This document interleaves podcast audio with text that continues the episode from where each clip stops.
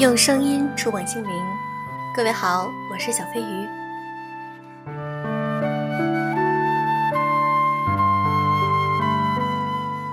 我们常常会听到有的人说，谈钱很伤感情，女人们还是不要谈钱，多么物质啊！可是今天我想和大家分享一篇我写的原创文，我就是想做一个精致的俗气女人。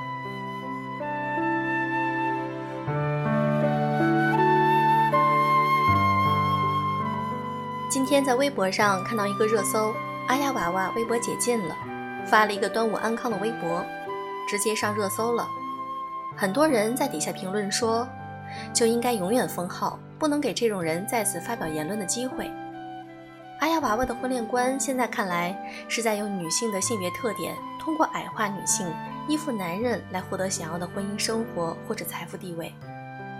央视专门用了十分钟左右来揭露他这种荒谬的情感理论，其中有一个数据让我感到很吃惊，讲到2000年和2019年女性在社会中的薪资占比下降很多，也就是说，女性在参与社会工作中的比例在下降，获得的薪水和男性相比也在下降，很多因素导致占比下降。可能是二胎时代的来临，让很多女性不得不选择在几年内生二胎，在家哺育孩子、照顾家庭，而不能出去工作。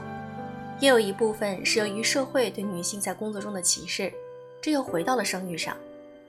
HR 面试的时候，没结婚的怕结婚回家生娃影响工作，结婚已育的怕又回去生二胎影响工作，已生两胎的怕精力都用在了娃身上更影响工作。女性想获得一份好的收入、好的工作，在社会中需要更拼。为什么要这么努力？当然是为了赚钱。有钱才会有更多的安全感，才会有更多的自信。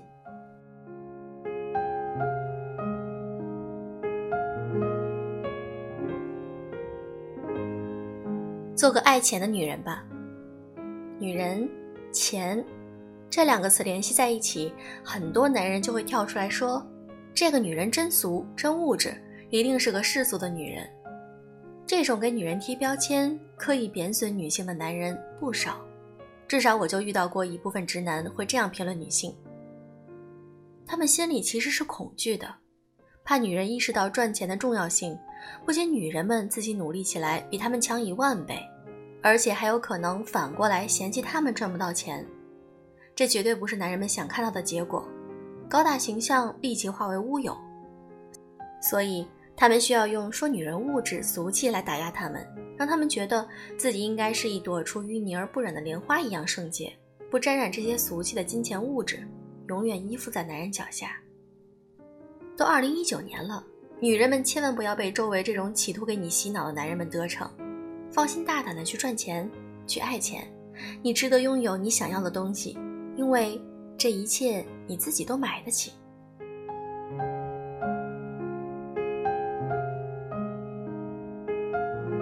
钱能让你离开你讨厌的人。我和朋友聊天，聊起婚姻，他说：“如果我也像王菲一样有钱，我也肯定去跟小鲜肉谈恋爱。谁不爱健美的身材？谁不爱腹肌？谁要看老公肚子上油腻腻的肉啊？谁要天天围着屎尿屁熊孩子转啊？”谁要为了婆媳关系跟老公吵架呀？姐有钱，姐想离婚就离婚，想谈恋爱就谈恋爱，谁都不惧。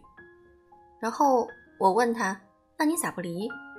他说：“这不是明摆着，因为我没钱。一个人养孩子成本太高了，还得抱团取暖才行。一个人的工资吃不消啊。钱能实现你很多愿望，其中一个也许就包括能让你离开你讨厌的人。”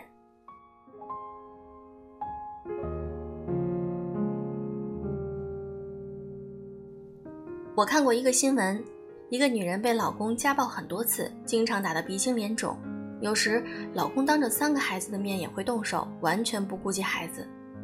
然而就是这样，女人还是不离婚，因为她结婚后就成了家庭主妇，已经逐渐失去了在社会工作的能力。为了能够快些摆脱这段可怕的婚姻，她做微商、做代理，一点点的做大了，后来成了一位区域大代理，年入百万之后。立马离婚，带着三个孩子远走高飞，去了另一座城市开始新生活。这绝对是一个励志的故事。钱能让你有底气离开讨厌的生活和讨厌的人。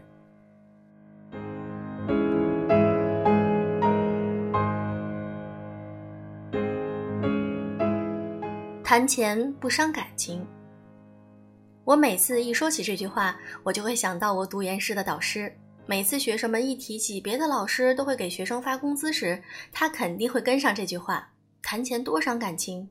学生是来学习的，不要谈钱。嗯，于是我们读研三年都是免费的劳动力。在职场中，到了某个阶段，需要和老板谈谈钱，这是过程，不能省略，不然老板会一直把你用到天荒地老，也不给你涨工资。他会觉得这就是你的能力标价。在结婚前，需要和男友坐下来好好谈谈钱；婚后，家里财政主要谁来负责？在消费上，你们的观念有哪些不同？又有哪些能妥协？哪些是不能触碰的花钱底线？彩礼要不要给多少是合适的？家里装修谁花钱？如何装主要听谁的？这些你觉得靠爱能够解决的细节问题，真的不一定能够靠爱而彻底跨过去。有的就会在谈到这些时候分手。我的一个学弟最近一直在跟我诉苦。说他刚和要结婚的女朋友分手了，因为对方想重新装修厨房，而他和他父母都觉得婚房虽然是他们住过的，但是基本没住过几次，就没必要再装修了。而女友却希望能够重装厨房，就在这件事上，两家产生了一些分歧，最终谈崩了，分手收场。你要说他俩不相爱，连这点困难都解决不了，也不对，毕竟两人谈了两三年，爱肯定有。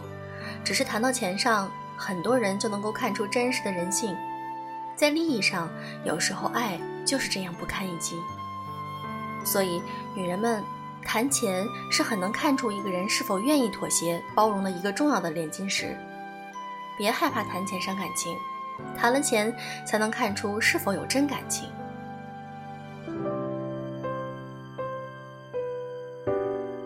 钱能让我们离幸福更近。两个人住地下室也能很幸福，这种话在男人们没钱时绝对是哄女孩的经典话术。如果女人自己有钱，接触的圈层也会不同，根本遇不到会需要你陪她住地下室吃苦的男人，而完全可以一起飞去一个海岛，看着满天繁星，一起谈谈情，说说爱。你也拥有更多的机会去选择你的真爱，比如志玲姐姐就和日本男艺人结婚了。他的收入远高于对方，他就是能从对方身上获得快乐，能够真正的看到自己，义无反顾的闪婚，不惧怕任何变动。台湾有个女艺人陈真，我知道她是因为她总上康熙来了，跟小 S 互怼，成了她的一个亮点。她本人很爱买奢侈品，花钱绝对不眨眼，要过高品质生活。很多人都以为她肯定要找个富商嫁。结果，人家四十岁高高兴兴的把自己嫁给了一个本土不知名的光头歌手，理由是他能逗他笑，跟他在一起特开心。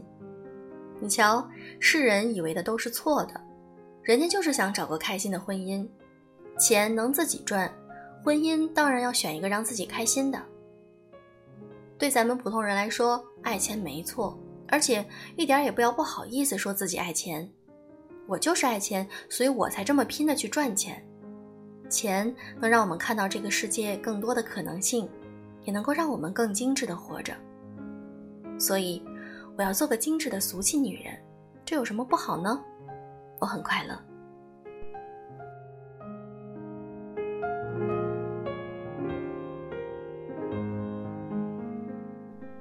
小飞鱼的这篇文章的观点已经表达的很清楚了。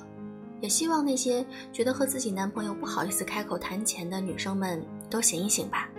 钱对于任何人来说都很重要，对你来说也很重要。所以，我们努力的去拼搏奋斗，去赚钱，让自己快乐最重要。好了，今天的节目就是这样，祝各位晚安。如果你想和小飞鱼聊天的话，可以添加小飞鱼的微信，小飞鱼的全拼小飞鱼零三零六。小飞鱼零三零六。